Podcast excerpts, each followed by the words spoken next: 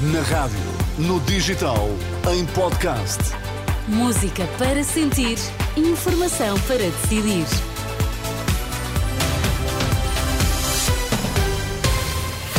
Boa tarde, Miguel. O que há a destacar a esta hora? Olá, boa tarde. O Hospital Amadora Sintra esgotou as vagas nos cuidados intensivos e também nos intermédios. Tem 75 doentes à espera de lugar no internamento. É mais um sinal da pressão a que estão sujeitos os hospitais portugueses.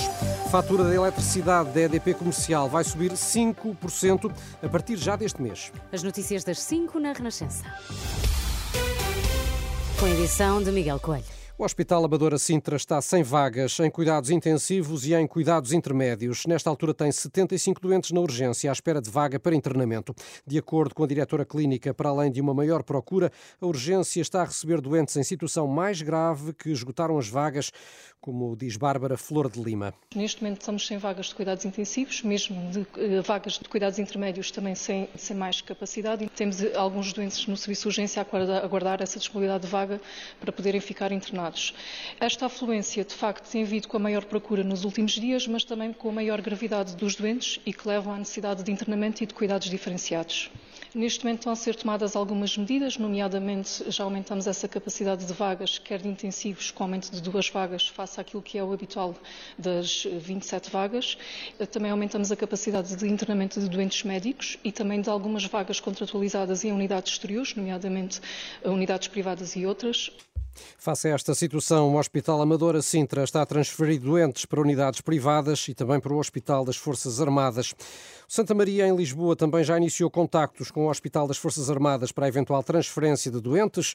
Está nesta altura com uma ocupação acima dos 90% e com a unidade de cuidados intensivos praticamente completa. Para resolver o problema, o maior hospital do país está a antecipar altas, a deslocalizar doentes entre serviços e vai aumentar a atividade cirúrgica no fim de semana para escoar doentes que se encontram na urgência. São informações adiantadas à Renascença pelo diretor clínico do Santa Maria, Rui Tato Marinho. Estamos a tentar agilizar algumas cirurgias que são necessárias para pessoas que estão na urgência, agora durante o fim de semana, nomeadamente intervenções cirúrgicas da parte da ortopedia, fraturas, as medicinas, a medicina interna, que são 260 camas, vamos dar 30 e tal altas, também fazer uma task force para colocar os ditos casos sociais, alguns em camas fora do hospital, falar com os diretores de serviço para agilizarem os altas, para darem mais altas, colocar doentes que não são de uma determinada especialidade, nas especialidades que têm camas vagas. Em relação aos casos sociais, quantos é que têm neste momento? A minha informação eram 28.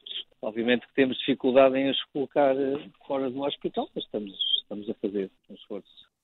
Diretor clínico do Hospital de Santa Maria, em Lisboa, ouvido pela jornalista Anabela Góis, eh, afirma ainda que o hospital ativou o plano de contingência e está a recusar doentes de fora de área. Nesta altura, os doentes triados com pulseira amarela esperam cerca de seis horas por uma consulta médica no maior hospital do país. Já em Coimbra, o Centro Hospitalário Universitário acaba de criar uma resposta diferenciada para doentes pelos centro, enviados pelos centros de saúde. Trata-se de um local específico no hospital para a realização de exames complementares e que entra em funcionamento já amanhã manhã, como anuncia Alexandre Lourenço, presidente da Unidade de Saúde Local em Coimbra. Este é um ponto que vamos ter ativo durante o fim de semana e que é importante que a população conheça. Portanto, esta, esta quase novidade dos centros de saúde estarem abertos durante o fim de semana, entre as 10 e as 18 horas, e depois, por outro lado, esta capacidade que temos de realizar exames em tempo útil e imediato. Estamos certos que os recursos que temos instalados permitem ao doente dirigir-se a este ponto e ter imediatamente acesso realizar a colheita, fazer a gatua, o ECG ou o raio-x que seja necessário um tempo útil muito, muito, muito rápido, permitindo ao médico tomar decisões em tempo útil. Uma medida que faz parte do plano de contingência para fazer face à pressão nos serviços de urgência no Centro Hospitalar e Universitário de Coimbra. Uma situação de pressão que se verifica a nível eh, nacional, decorrente em especial eh, do elevado número de doentes com infecções respiratórias. O Ministério Público considera António Costa suspeito da alegada prática do crime de prevaricação no âmbito do caso Influencer. A notícia foi avançada pelo jornal digital Observador. Em causa estará a aprovação do novo regime regime jurídico de urbanização e edificação, um diploma aprovado em Conselho de Ministros a 19 de outubro e que para os procuradores terá sido feito à medida. Acreditam que dias antes, João Galamba e João Tiago Silveira terão negociado pormenores da nova lei com o administrador da Start Campus, Rui Oliveira Neves, permitindo que o data center de Sines ficasse dispensado de um processo de licenciamento urbanístico. O Ministério Público refere uma alegada lei malandra para beneficiar a empresa e ainda uma escuta que poderá comprometer António Costa. A Renascença já pediu esclarecimentos à Procuradoria-Geral da República, estando a aguardar uma resposta. A poucas horas de arrancar o Congresso do PS em Lisboa, Pedro Nuno Santos diz que se formar governo não reverte qualquer privatização. O líder do PS falava esta tarde num evento do Jornal Expresso, onde também disse não ser desejável o recurso a cativações, mas que não abdica de qualquer instrumento. Não vamos ter nenhuma reversão no nosso programa eleitoral. Não? Não, nós não conseguimos, nem temos a pretensão, porque não é possível corrigir todas as asneiras que o PSD e o CDS fizeram durante aqueles quatro anos. Consigo não haverá cativações? Eu não, quer dizer, eu não posso uh, assumir um compromisso desses. Uh, a política económica é imprevisível uh, e, por isso, nós não devemos nunca abdicar de nenhum instrumento de controle orçamental, mas não é desejável. Pedro Nuno Santos, que nesta entrevista transmitida pela SIC, disse ainda que não pretende fazer qualquer acordo pré-eleitoral, contrariando assim o desafio lançado esta manhã pela líder do Bloco de Esquerda. A fatura da eletricidade da EDP vai subir cerca de 5% já este mês. A informação está a ser comunicada aos clientes domésticos. Segundo a EDP Comercial, este aumento representa um acréscimo médio de 2,40 euros nas faturas das famílias. Um contributo importante para aproximar o litoral e o interior da Serra Algarvia. Foi desta forma, Miguel, que o Bispo do Algarve se referiu hoje à campanha de Natal da Renascença para ajudar a equipar o Centro Paroquial de Cachopo, no Conselho de Tavira.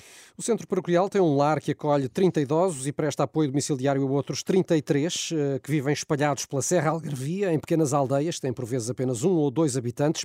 Daí que toda a ajuda seja bem-vinda, como sublinhou o Bispo Dom Manuel Quintas. Penso que a própria Renascença, com esta iniciativa, contribui para diminuir não é esta distância que tantas vezes nós verificamos aqui no Algarve entre o litoral e a Serra Algarvia. Uh, esta, esta, este movimento gerado também com o apoio da Renascença ao longo de, deste tempo de Natal para apoiar esta instituição foi um, um grande contributo nesse, nesse sentido. O bispo do Algarve, ouvido por Miriam Gonçalves, manifestou-se preocupado com as dificuldades que muitos portugueses enfrentam. Diz que tem alertado instituições locais para a identificação de famílias com problemas, mas salienta que são necessárias medidas por parte do Poder Central. E no ano eleitoral, Dom Manuel Quintas espera também que os políticos não percam tempo com discussões irrelevantes e que debatam sim os reais problemas do país. Saúde, com, sei lá, com a habitação, depois com a educação também.